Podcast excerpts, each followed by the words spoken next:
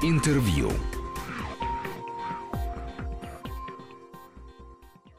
Здравствуйте, у микрофона Антон Долин, и у нас сегодня большая радость. К нам пришел наш друг, режиссер Борис Хлебников. Боря, привет. Привет. И, а, собственно, повод еще более радостный, чем это наша встреча. Встретиться мы можем в любое время, а у Бориса Хлебникова вышел прекрасный фильм. Он называется «Аритмия», и это, наверное, один из самых а, таких громких русских фильмов этого года. Фильм победил на фестивале «Кинотавр», а, получил гран-при, причем это была такая победа, которая в ту секунду, когда фильм даже, ну, точно, когда он закончился, а может где-то посередине сеанса, я думаю, всеми была уже осознана. То есть об этом говорили как о свершившемся факте до того, как жюри, видимо, село обсуждать выбрать, кого наградить. И, ну, давай с этого и начнем. Как вообще тебе, человеку скромному, называющему себя тихим уже много лет, э, переживается вот это, ну, не скажу внезапная слава, она не внезапная, но все-таки она какая-то буреподобная, волнообразная, и в сравнении с тем приемом, э, который э, окружал сумасшедшую помощь или долгую счастливую жизнь, ну, мне кажется, совершенно другой градус.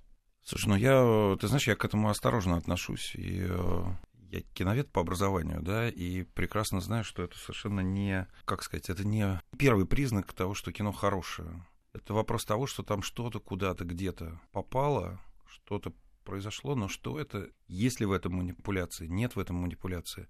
Сейчас я, естественно, разобраться не могу, я туда это не закладывал, как-то это вот таким образом сработало, да, но мне просто любопытно там, ну, через год, например, понять, природа чего там заложена в этом. Вот, ну, собственно говоря, и все. Ну вот смотри, когда фильм все хвалят, да, это как-то пугает, я думаю. Ну, кроме каких-то сумасшедших нарциссов, пугает, пугает, которые да. только этого и желают. Но вот другая ситуация. За фильм начинает рубиться. Это тоже произошло почти что с самого начала. Я позволил себе, я считаю, довольно мягкую критику картины. Мне этот фильм на самом деле нравится. Ну вот я не считаю его, допустим, лучшим русским uh-huh. фильмом года. И то толпа народу бросились меня стыдить. Э, а сейчас происходит то же самое вокруг каких-то других критических голосов. И этот льстит или еще больше пугает, когда люди начинают друг другу голову отрывать за мнение именно об этом фильме. При том, что, ну мы что, прекрасно знаем, сколько выходит хороших фильмов, о которых напиши хоть самые разрушительные слова, хоть самые хвалебные, никто внимания не обратит, и все только плечами пожмут. Нет, ну, слушай, ну как-то, ну, там много статей ругательных, много статей очень хвалебных, но эти и другие мне интересны те, которые интересные. Там, условно говоря, когда я прочитал, ну, как бы твой текст, да, то мне очень понятна твоя мысль про невозможность хэппи-энда в социальном кино вот, ну, вот сейчас. Я очень хорошо понимаю это, я про эту мысль как бы думал, да, она мне, она мне очень понятна, да.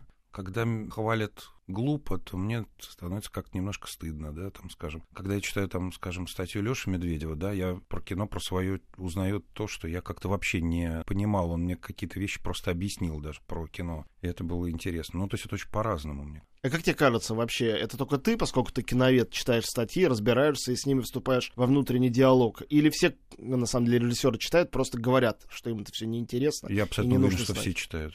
Это лукавство. Это, ну, это невозможно не читать. Мне кажется, надо читать просто потому, что интересно э, видеть отклик э, на то, что ты сделал. Любой. Это может быть очень полезным, даже если иногда это болезненно. Но для тебя вообще какая реакция э, интереснее всего? Мне кажется, интереснейшая сторона э, аритмии, я про это тоже писал, это ее интерактивность. Она гораздо сильнее, чем в твоих предыдущих фильмах и чем в большинстве фильмов, ну, вообще русских, которые снимаются. Я, собственно, не случайно сравнил с фильмом «Нелюбовь», потому что у Звягинцева начинает начиная с фильма «Елена», тоже очень сильна интерактивность. Фильм угу. становится зеркалом, каждый видит его по-своему, каждый в нем видит свое отражение. Иногда кривое ему это не нравится, но отражение. И воспринимает его очень лично.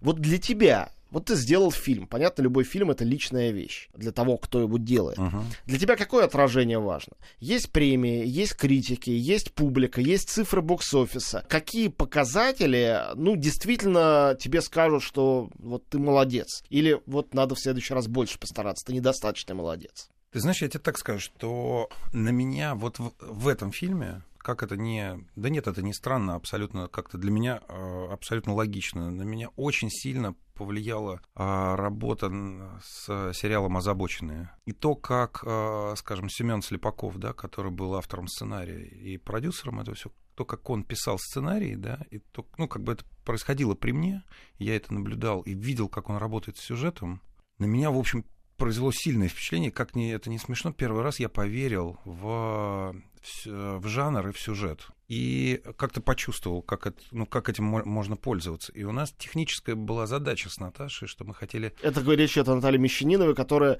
сценарист фильма, это я да. нашим слушателям объясняю. Да. И у нас была техническая с ней задача с самого начала, что мы хотим сделать жанровый абсолютно сценарий с абсолютно не жанровыми диалогами, не жанровой игрой актерской, с, со съемками в простой квартире, с такой грязной камерой документальной, и столкнуть вот эти две вещи. И поэтому, конечно, э, в этом смысле она действительно и простая, и довольно частная история. Вот поэтому я рассчитывал в этом смысле, не знаю, что ее будут смотреть. Хорошо, тогда а, обратимся, ну, непосредственно к фильму. А, начнем с самого простого. Александр Яценко, артист, которого, наверное, можно сказать, что ты его открыл, во всяком случае, ты один из первых начал его снимать. Он снимался в большинстве твоих картин, и короткометражных, и полнометражных, и где-то, как в фильме «Пока ночь не разлучит», очень, кстати, мне нравящимся, играет как бы маленькую незаметную роль, а где-то эта роль самая главная, и он как бы и есть фильм, как в «Долгой счастливой жизни». Были ли у тебя сомнения, а, ведь есть разница в возрасте, как минимум, между героем героем и героиней. И э, у всех уже есть эта ассоциация. Хлебников — это Яценко, Яценко — это Хлебников. И вот опять Яценко играет э, главную роль. Ну, сразу скажу, что эксперимент удался. Мы это видим хотя бы по призу, который вручили э, именно ему за актерскую работу в «Карловых варах». И это, мне кажется, важно, потому что в «Карловых варах»-то, я думаю, плохо знает твой творческий путь. И Яценко им не знаком. Uh-huh. То есть они на голубом глазу увидели отличную актерскую работу, наградили. Все-таки, как это произошло, что ты его взял? Было ли это естественным и само собой разумеющимся? Нет, это это очень долго происходило. Было полгода проб. Я попробовал, ну, я не знаю, актеров 300, 400, не знаю сколько, очень много. Но я пробовал людей 28 лет. Нам с Наташей казалось, что этому человеку должно быть 28 лет. А потом а, просто я понял, что это какая-то системная ошибка, и что не нету актера, который, там, скажем, хорошо это сыграет, а просто в этом возрасте эта коллизия невозможна, да? такой врачебный опыт и э, такие отношения. То есть это должен быть человек там 35 лет. Вот. И нет, когда я понял, что ему должно быть больше, я, ну, как бы, естественно, никаких проб не было. Просто мы с Сашей начали работать и все. Потому что я про него как бы писал на самом деле. И мы с Наташей его все время вспоминали, когда писали. Не смог уйти от, от своей судьбы, от своего героя. Нет, нет. А с героиней было сложнее. Ирина Горбачева, не только ты ее э, впервые снимал, но она вообще актриса театральная, а не киношная. То есть зрители театра Фоменко знают ее прекрасно, а зрители кино, я думаю, она просто для них, ну, звезда Инстаграма в лучшем случае или просто незнакомое лицо. Ну да, ну, я ее и знал и по Инстаграму, и по театру. У меня совершенно не было определенной мысли, что это должна быть Ира. Я позвал ее тоже на пробы, потому что было ну, просто много-много актрис приходило, но когда она пришла, то дальше я еще пробовал актрис, но было это абсолютно бессмысленно, потому что она... Больше всего, чего я боялся в этом фильме, чтобы, ну, условно говоря, был какой-то прекрасный, значит, благородный, талантливый врач, да, и при нем жена. Вот этого мне больше всего не хотелось. Мне хотелось, чтобы они были, ну, как бы такими, ну, более-менее равнозначными фигурами. И актрисы приходили и транслировали какую-то очень женскую память тела, и они это играли очень, очень большой такой женской претензией к главному герою. И получалось, что он хороший, а они ему просто, ну, как бы мозги получат. Вот. А Ира пришла и как-то сделала это невероятно сразу, очень, ну, как-то по-товарищески. Ну, то есть без претензий. Ну, хочешь, давай разведемся. Ну, ты просто скажи, любишь или не любишь. То есть у нее какая-то очень была такая, как бы, какая-то великодушная, что ли, позиция сразу такая, вот именно актерская, человеческая. И больше я уже, в общем, как-то, ну, и все, мы тоже Иру утвердили. Сейчас э, происходит еще дискуссия вокруг фильма, которая мне, честно говоря, ужасно нравится, потому что, а, с одной стороны, меня как критика дико бесит, когда зрители начинают общаться в своем представлении, конечно, персонажами фильма как живыми людьми, начинают говорить, ну почему он себя ведет как придурок, ну что она какая-то корова, и э, объясняешь, это не она и не он, это вот сценарист с режиссером просто так придумали, артисты это разыграли, это все не по правде. Ну, как когда спрашивают, вот меня все время спрашивают, когда мы uh-huh. разбираем фильм, после фильма говорят, а что было дальше после титров, что с ними дальше было? Говорю, ничего не было. Это написано вот до этого момента, когда пошли титры. А дальше неизвестно, что было. Вы выдумываете. Ну как? Ну как вы думаете? Там он умер, а с ними что было? Слушай, ну, это значит, что признак того, что фильм понравился. Именно, об этом я и говорю. Конечно. Ну вот мой, мой брат Олег, э, сыгравший главную роль в фильме «Дикое поле», говорит, что нет было ни одной встречи по фильму, у него было их там сотни, наверное, угу. когда бы не спросили, как вы думаете, он выжил? В конце там героя ударяет ножом в живот, и непонятно, что дальше. Нужен угу. ответ, он совершенно необходим. Угу. А, и вот э, я вижу, когда, споря с героями твоего фильма, а не с тобой, уже есть люди, которые продолжают твою мысль о великодушной героине или о великодушной uh-huh. актрисе, говорят, ну что такая прекрасная женщина с таким придурком делает? Ну зачем он ей сдался? Ну алкоголик, он ее достает. Ну хорошо, он талантливый врач, какое ей дело? Она этого не видит, она этого не знает, она же не сестра милосердия, она же в своем доме, в своей постели его имеет.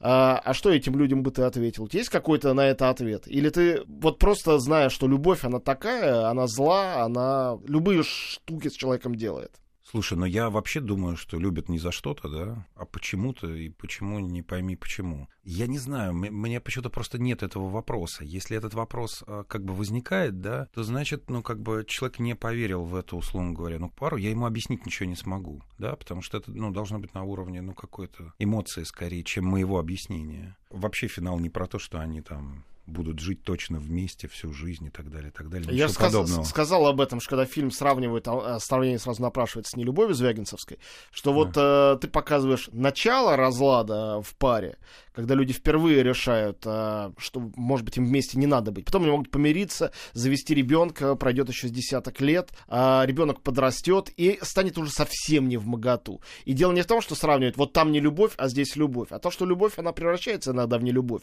Но это длинный постепенный процесс. Ну, это просто вопрос, да. Это может быть так, может быть так. Это, ну, как бы по-разному. Главное, чтобы это честно было. Скажи мне, э, это вопрос, я знаю, запрещенный, но мы давно знакомы, mm-hmm. могу тебе его задать. А хоть вы и писали это как жанровую историю, какая-то личная история твоя или Наташи Мещаниновой, сценаристки, за этим всем есть? Или это все выдуманные обстоятельства, герои, как семейные обстоятельства, так и рабочие обстоятельства? Слушай, ну я думаю, что у всех есть, э, у всех абсолютно, ну как бы взрослых людей есть ощущение и как впечатление о семейных кризисах они у всех ну, там были, есть, и у всех это примерно, в общем-то, как бы, ну, одинаково проходит, в общем, как мне кажется. Скорее, какой-то просто запущенный механизм, да, узнавания того, что а, и с тобой тоже происходило. А с профессиональной, да, у нас было огромное количество консультантов, и там, ну, наверное, 50 на 50 случаев, которые мы придумали, которые вошли в фильм из, из жизни. Хочу сразу сказать, что вот если по шкале жесткости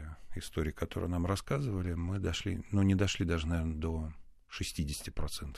Потому Это что... ты о случаях из врачебной практики, вот врача да, скорой помощи. Да, потому что мы поняли просто, что если мы какие-то очень жесткие вещи будем показывать, то это будет, как ни странно, смотреться выдуманно и манипулятивно. А ты себя как-то видишь э, вот э, двойником этого персонажа в его как раз профессиональной судьбе? А то, что человек, который, да, одаренный, да, делает, безусловно, свое дело, и все равно вокруг какие-то идиотские препоны, связанные даже не с какими-то злодеями, а просто с некими абстрактными, кем-то принятыми правилами, которые надо соблюдать.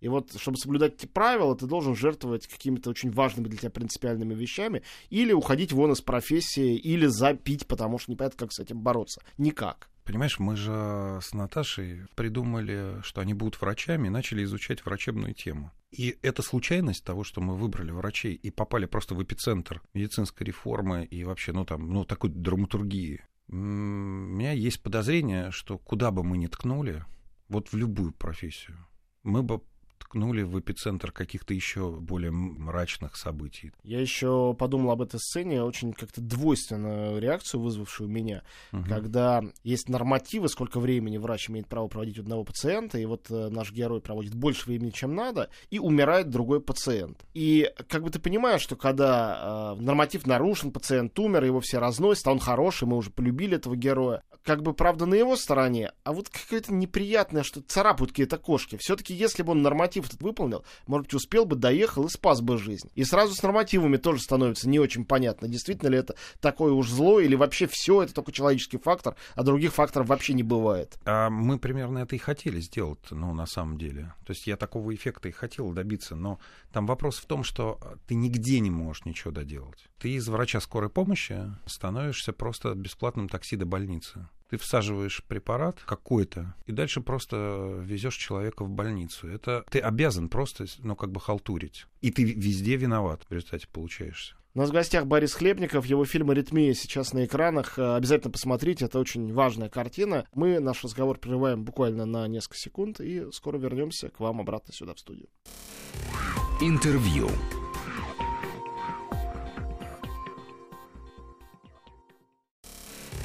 Интервью.